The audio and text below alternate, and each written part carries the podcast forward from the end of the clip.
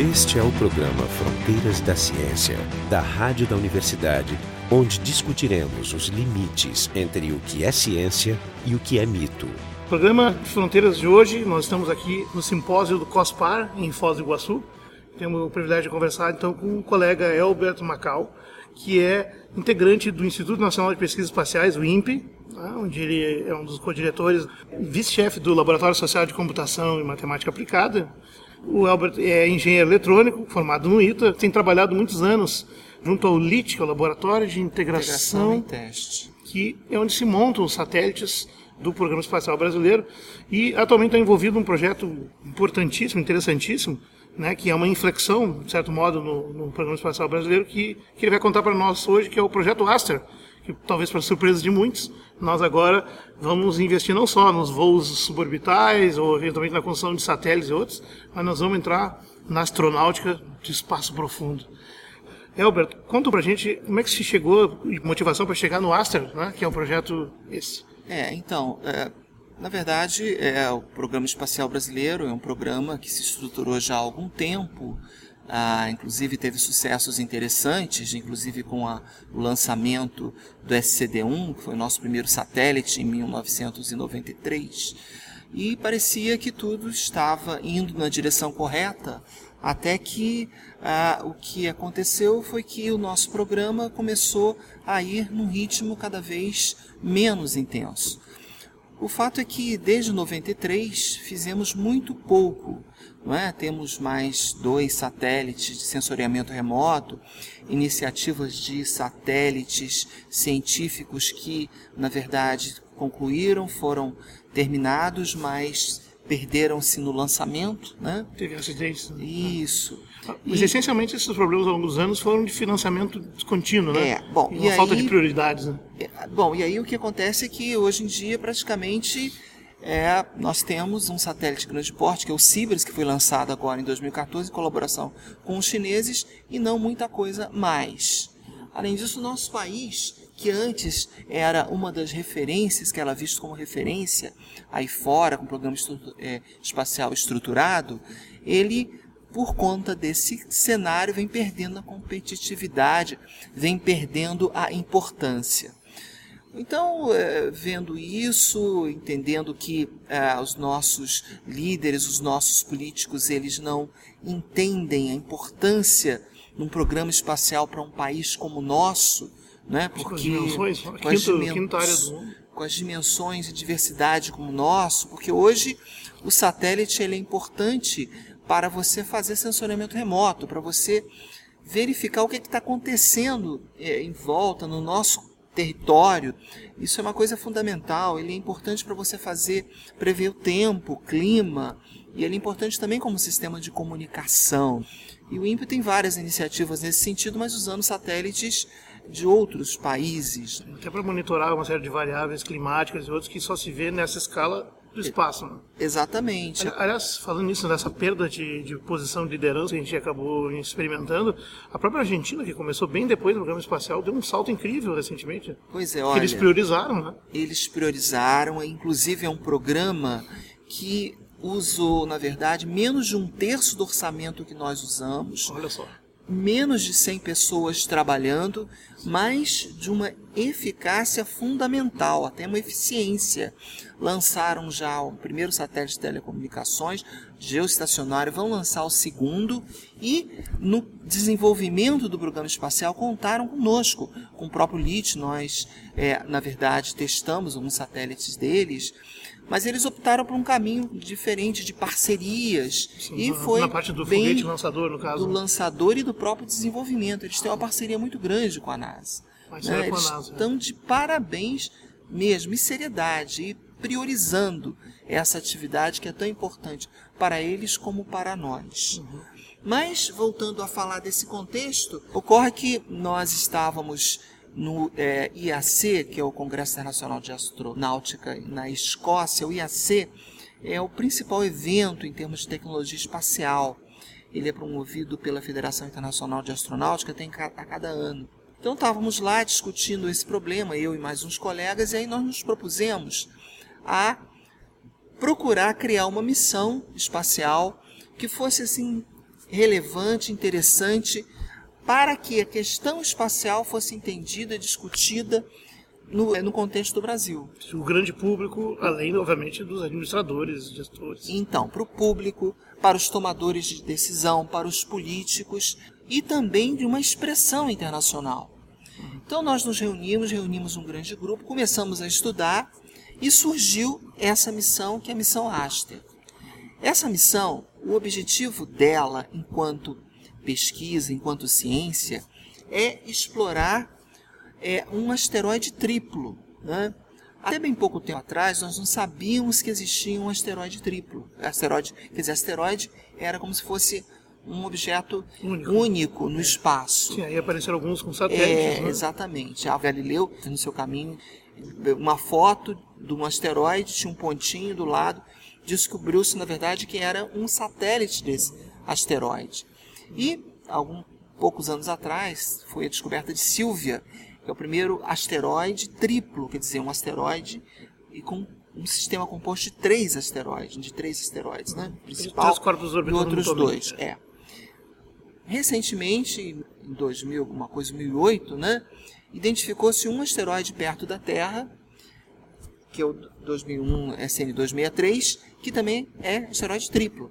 Ele não tem um nome próprio, né? Não, não tem. Mas a característica desse asteroide é que ele vem próximo da Terra. Muito perto. Né? É. E ele representa, assim, do ponto de vista científico, um objeto muito interessante. Por quê? Asteroides, na verdade, eles representam algo que vem da nuvem que deu origem a todo o nosso sistema solar. São assim sobras, digamos assim, desse processo de formação, tijolos que continuam aí. Então, vendo esses asteroides, você pode responder perguntas fundamentais sobre como é que foi a formação dos planetas, de que, que eles foram formados, componentes. E mais ainda interessante que esse asteroide triplo, imagina-se que ele tenha surgido a partir de um corpo maior que se fragmentou. Então, quer dizer, além de verificar o que estava na superfície, devido a essa explosão, esses corpos, você vai poder entender o núcleo desse objeto que existia ali, que depois se fragmentou. Então, esse asteroide é objeto da nossa missão. Agora, essa missão, como nós falamos no início, tem outros, na verdade, objetivos. Uhum. Ela visa também o quê? Desenvolvimento tecnológico. É, isso é uma coisa que as pessoas não compreendem muitas vezes quando a velha crítica ao programa espacial é para quem investir numa coisa lá fora se tem gente passando fome aqui problemas materiais imediatos. Pois é. O que é uma meia verdade que é sempre usada constantemente, né? E como é que Pois é, então, vamos fazer uma digressão e falar sobre essa questão. Ocorre que realmente o programa espacial exige muito dinheiro. Por outro lado, o retorno que ele dá para a sociedade é uma coisa impressionante. E desconhecido. E desconhecido. Algumas contribuições importantes, por exemplo, o GPS. Hoje em dia a gente não anda sem o GPS praticamente uma cidade grande e coisas assim, tudo em relação ao GPS. É, segunda coisa, câmeras que tem no, nos celulares e tudo mais, o que, que acontece? As câmeras, elas, essa tecnologia vem a partir de um sensor que é um sensor CCD, capacitivo. Foram desenvolvidos pela Voyager. Que foram desenvolvidos, na verdade, antes da Pioneer, é, né? exatamente, para a missão espacial. Mais do que isso, é, inúmeros materiais que a gente usa hoje, quando você vai fazer um exame de imagem, você está usando o subproduto da pesquisa espacial. E inúmeros outros produtos, né? É, os osciladores que a gente usa no relógio, materiais, inovações, vêm da indústria espacial, da conquista espacial que é, na verdade, um propulsor do desenvolvimento tecnológico. E o nosso programa espacial, quer dizer, começou a criar empresas de alta tecnologia, mas que atualmente estão patinando. Sim, Algumas mas delas... são vários, até pelo, pelo próprio tipo política de desenvolvimento, que, é, que, no país é descontínua e Exatamente. Frágil. Outro ponto interessante, então, é para dar, na verdade, um novo assim patamar tecnológico ao Brasil e essas empresas. Porque hoje a gente constrói satélites de órbita baixa. Para você mandar um satélite para o espaço profundo, é, você precisa lidar com uma série de outros problemas. É, radiação, é, você precisa de durabilidade, confiabilidade. Navegabilidade. É, então, são fatores que a gente não sabe ainda fazer. Além disso, também, novamente, nós precisamos de uma iniciativa que atraia pessoas Você falar hoje em dia que tem um satélite em órbita tirando foto, não desperta tanto interesse. Sim, é uma banalidade já. É uma banalidade, é um caso comum. Embora Agora, continue sendo muito importante. Né? É. Agora, falar que tem um satélite que está indo para um asteroide a distância explorar esse asteroide já suscita muito curiosidade, interesse. E é isso que a gente quer. Eu achei sensacional como uma estratégia assim, que me, me, me pareceu bastante semelhante com o que a agência indiana fez para organizar a base do seu trabalho, inclusive para as missões ao Marte. Não sabia. É, não, inclusive tem uma matéria muito legal, uma entrevista longa sobre agências espaciais e seus projetos de Deep Space. E me chamou a atenção a Índia, a China, mas a, uh, a argumentação das pessoas. Queremos que essa missão seja um marco para o programa espacial brasileiro. Queremos que seja discutido justamente se é apropriado, basicamente, para o Brasil ter um programa espacial, qual o tamanho que ele tem, se esse programa tem que ser, de qual forma que ele tem que ser conduzido. E nada mais do que ter algo, um, uma missão síntese difícil para se trabalhar, Sim. que desperte atenção e veja ser discutido. Isso, e, isso, isso que é fascinante, ou seja, é como se tivesse um tripé que você está colocando. Quer dizer, primeiro dele é fazer, obviamente, a ciência em si, né? Embora isso sozinho não sustente, possa até ser questionável. O segundo é a tecnologia necessária para desenvolver. E aí vem uma filosofia interessante. Né? Quando se coloca um desafio dessa magnitude, que é mandar um espaço onde as condições são extremas em todos os domínios, se obriga a resolver, usar as tecnologias atuais e adaptar elas, resolvendo pequenos problemas técnicos ou grandes também, que na verdade são o tipo de tecnologia que não é exportável, que não é exportada, que é mantida em segredo e é controlada pelos países. Né? Daí que não é trivial, ou seja, senão o Brasil já teria um programa espacial há mais tempo, porque, porque há uma dificuldade de muitos anos. E, e, e, exatamente colocando o desafio e realmente se propondo a fazer, mesmo que o objetivo seja lá um asteroide tríplice que aparentemente não tem tanto a ver com a realidade brasileira, dali vão sair uma série de coisas, inevitavelmente que vão sim retornar. Não. E, e esse o terceiro pé é o terceiro é o pé, vamos dizer assim, da, do alcance à sociedade ou da motivação pública que é criar uma consciência, uma valorização de ciência, que é uma coisa fundamental, que é uma coisa que, inclusive, a comunidade científica brasileira ainda está pecando um pouco, né, de, de ir a campo e vender o seu peixe, explicar para as pessoas que, que elas estão pagando isso aqui, que a ciência brasileira é paga, como em qualquer lugar do mundo, por dinheiro público, mas entender as relações de retorno que existem, que às vezes são sutis e, e é esse tipo de coisa que a gente gosta de promover aqui também. Ou seja, motivação, produção de tecnologias que não viriam se não tiver isso, e ciência, de primeira. É, mas uma questão fundamental do nosso programa espacial é que hoje em dia ele é mais um assunto de governo e não de Estado. Isso não faz muito sentido. Ou seja, não se construíram estruturas, eh, órgãos que se dedicassem a isso com uma certa independência, não se deixou. É, na verdade. Ah, isso tem ocorre, uma raiz clara. O que ocorre é que um programa espacial ele demora. Demora um tempo. E o governo dura quatro anos, oito anos se houver eleição. Por isso não é então, muda-se o foco. A estrutura do Programa Espacial Brasileiro, como a estrutura de outros programas também estratégicos, precisa mudar. Então, a estrutura do Programa Espacial Brasileiro precisa mudar. Espaço é um programa estratégico.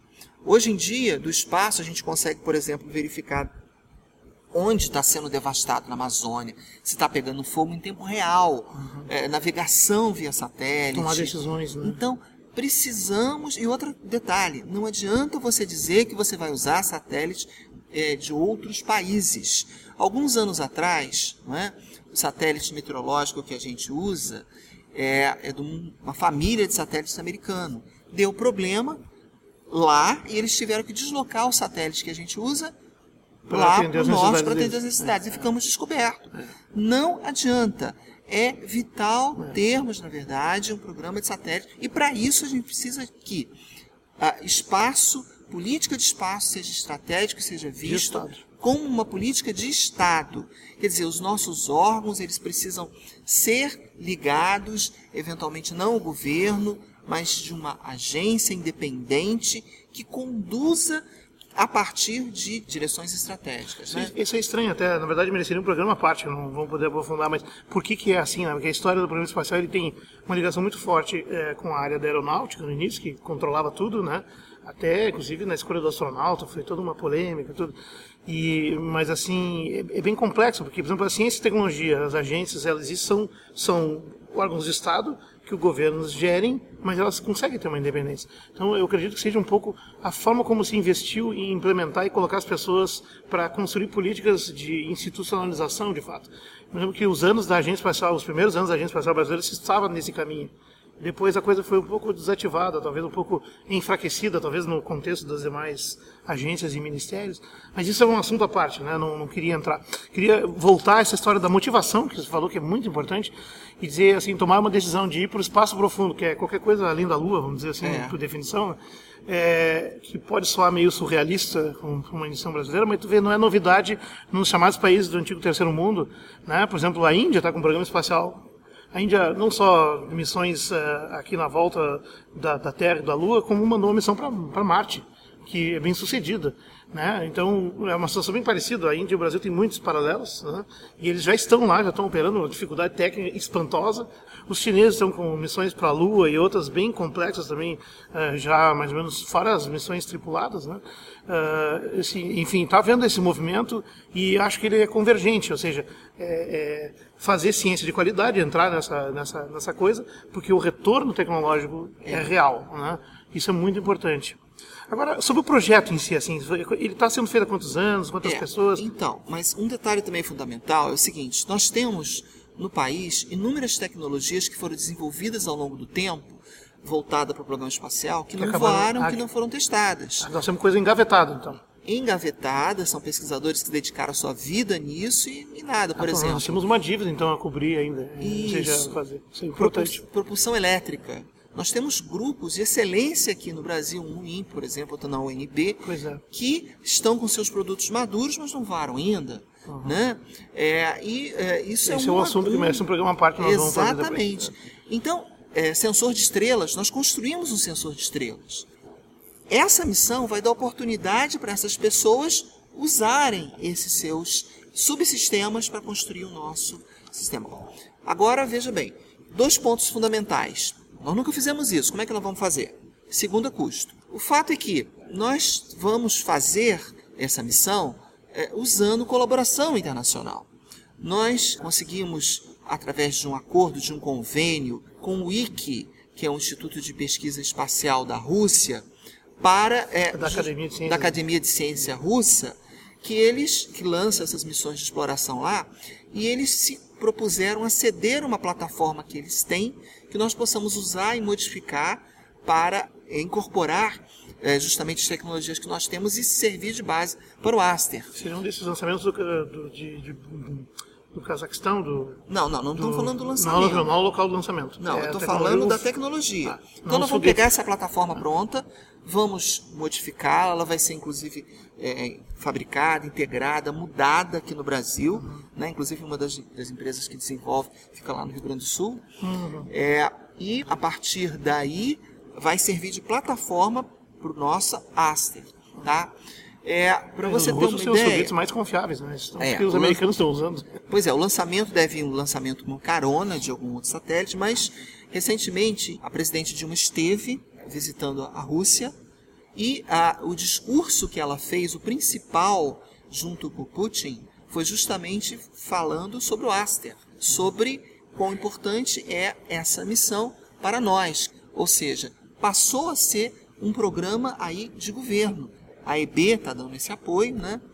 E nós estamos hoje fazendo engenharia de financiamento da missão com base na FINEP. É uma missão de custo assim baixo em termos de missões espaciais. Em torno de 50, 60 milhões de dólares. Isso é muito pouco para uma missão espacial, né? Ah, Diga-se de passagem. Ela é bem de acordo. É.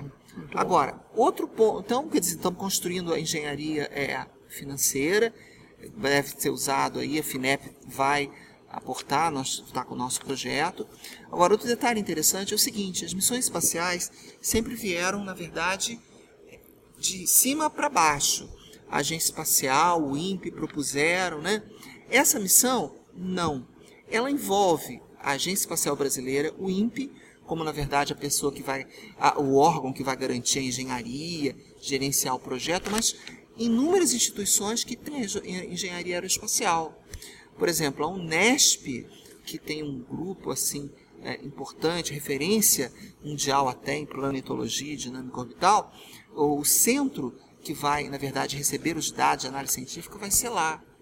Nós vamos ter envolvimento da Universidade Federal da região do ABC, da USP, da UFRJ, pessoal de Feira de Santana, Universidade Federal do Paraná inúmeras outras instituições aí envolvidas. Cada uma, Unicamp. Não, me surpreendeu que não tem ninguém da URGS, mas a URGS tem só o estacionamento remoto, basicamente. Pois é, então. Está é aberto, praia. podemos entrar. Quer dizer, cada uma dessas instituições é responsável por uma carga útil que vai no, no, no payload, no módulo de. A né? parte científica é. está na, na, Aliás, isso é uma das características interessantes. Ele é um satélite leve e carrega em torno 150 de 30, quilos, 150 e mais 30, uns 30 de equipamento. Exatamente. Que é uma maravilha essa capacidade de miniaturização, aliás, ali é que vem as grandes tecnologias, né? Exatamente. Uma das coisas que eu sempre gosto de contar, né? Eu até estava falando hoje para uma pesquisadora aqui que é da NASA, que trabalha com Planetary Protection, que se apresentou ontem, contando para ela que, na verdade, por exemplo, um dos equipamentos mais importantes do, do braço mecânico da Spirit do Opportunity foi desenvolvido um brasileiro que é o Mossbauer. Isso. Né, que ele era um engenheiro da, de Vale do Rio Doce,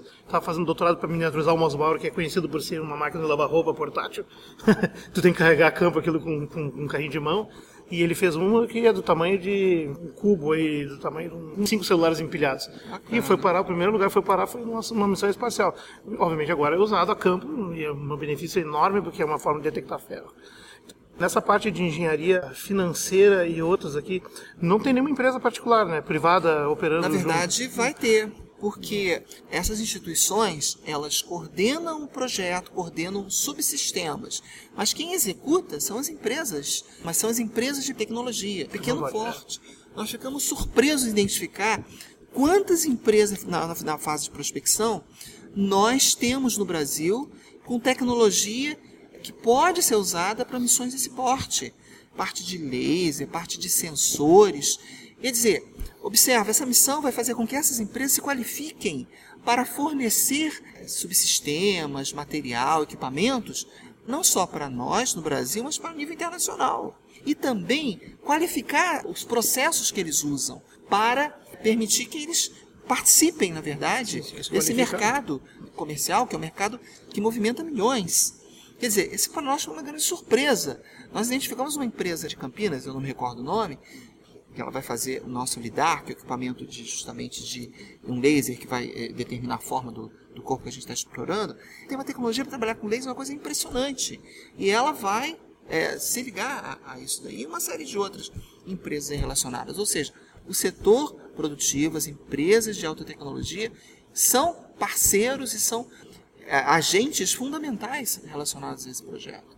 Quer dizer, envolve tudo. Envolve uma mudança de mentalidade. Envolve, na verdade, o nosso país mostrar para o mundo, mostrar para nós mesmos, nos convencer que nós, na verdade, temos tecnologia, tecnologia de ponta. Então, disposto a abraçar um desafio maior do que a gente, no momento, consegue resolver é, rapidamente, mas que possamos fazê-lo com certeza. E, e é algo que desperta atenção no mundo todo. Sem né? dúvida. Os, é, porque esse objeto é importantíssimo, a missão é interessante e vai nos colocar nesse seleto clube de é, agências espaciais de países que exploram o espaço profundo. E eu queria assim, enfatizar que hoje a gente tem o total apoio da Agência Espacial Brasileira.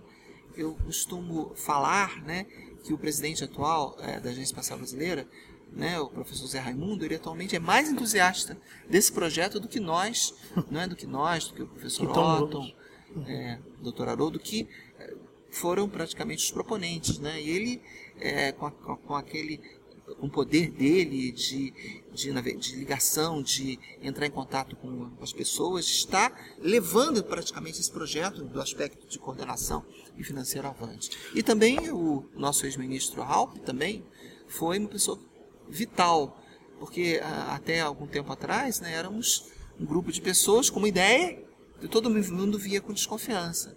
Foi depois dele, né, do ministro Halp, que nos deu total apoio, que essa nossa missão praticamente andou, prosperou e está nesse ponto que está, né? Que está. Tem uma outra missão brasileira que é Mirax, né? É, na verdade, essa missão, essa missão, o INPE, ele tem duas missões também relacionadas à exploração espacial, mas usando satélites é, de órbita baixa, uhum. que é o LATIS, que, que é um satélite não foi lançado ainda. Não, não, não. não. É, e na verdade, eram duas missões, uma voltada para explorar raio-x, galáxias. Eu notei Mirax e Lattes, mas. Pois é, o outro voltado para a Terra. E essas missões ficaram também por um tempo aí, sem direção, e agora voltaram, até porque o nosso INPE está desenvolvendo uma plataforma, que é uma plataforma que pode ser usada para é, suportar missões de órbita baixa, até 230, 240 quilos né, de carga útil, né, que é a plataforma multimissão. E o primeiro satélite baseado na plataforma multimissão deve voar ano que vem, que é o Amazonas, que é um satélite de é, sensoriamento remoto. Né? Maravilha. Aliás, é, é, só para voltar um pouco, no, no, nós vamos estudar então um asteroide diferente que tem essa característica de uma órbita que fica entre a Terra e Marte, né? e não vai muito longe. E vamos lançar o pelo, pelo, pelo projeto foi colocado, ele é lançado essa sonda daqui da Terra, ela faz uma órbita para parte de Marte e, e, se encontra com o asteroide quando ele está praticamente mais próximo possível da Terra. Para a gente né? poder fazer o rastreio. E para facilitar toda a parte Isso. de rastreamento. E ele carrega além desse sensor de estrelas, né? E desse magnetômetro, uma antena especial, a própria propulsão, né? Iônica, que é importante. E tem também um sensor laser. É, o LIDAR, que é justamente um sensor que vai saber a forma, mapear o satélite. O espectrômetro de massa, para a gente medir, saber quais são os componentes. Outro detalhe, câmera, para a gente tirar foto. É, outro é, componente muito importante que está é previsto que eu não falei né, que é de alta multibic, né? É, vai ter um módulo que vai se deslocar da, do, do, do, satélite principal. Essa parte vai sair do satélite, vai ter um choque com o asteroide e vai levantar poeira que a gente vai poder medir. Ah, vai ser uma, uma medição ativa, então. É. Ah, legal. E na fase final a gente está vendo a possibilidade dele coletar amostras. Não, dele ir e aterrar, digamos assim, ou é, enfim, asteroidizar, asteroidizar né, no satélite. Agora, outro detalhe também é o seguinte: durante a fase de transferência orbital, terão dois experimentos muito importantes. Um de plasma, que é para medir é, o plasma né, interplanetário, e o outro é um experimento de astrobiologia da professora Cláudia Lage da UFRJ, que ela tem umas bactérias e ela, vamos verificar é, quanto essas bactérias vivem ou sobrevivem ao espaço exterior. É um experimento muito interessante. Vai ser carregado dentro Vai ser carregado dentro da haste. E vai ficar lá também. Bom, é, ele vai ter nessa um fase, de vida. Exatamente. Qual é o tempo de duração da missão pensada? Então, hoje a gente está considerando que seja em torno de seis meses a um ano.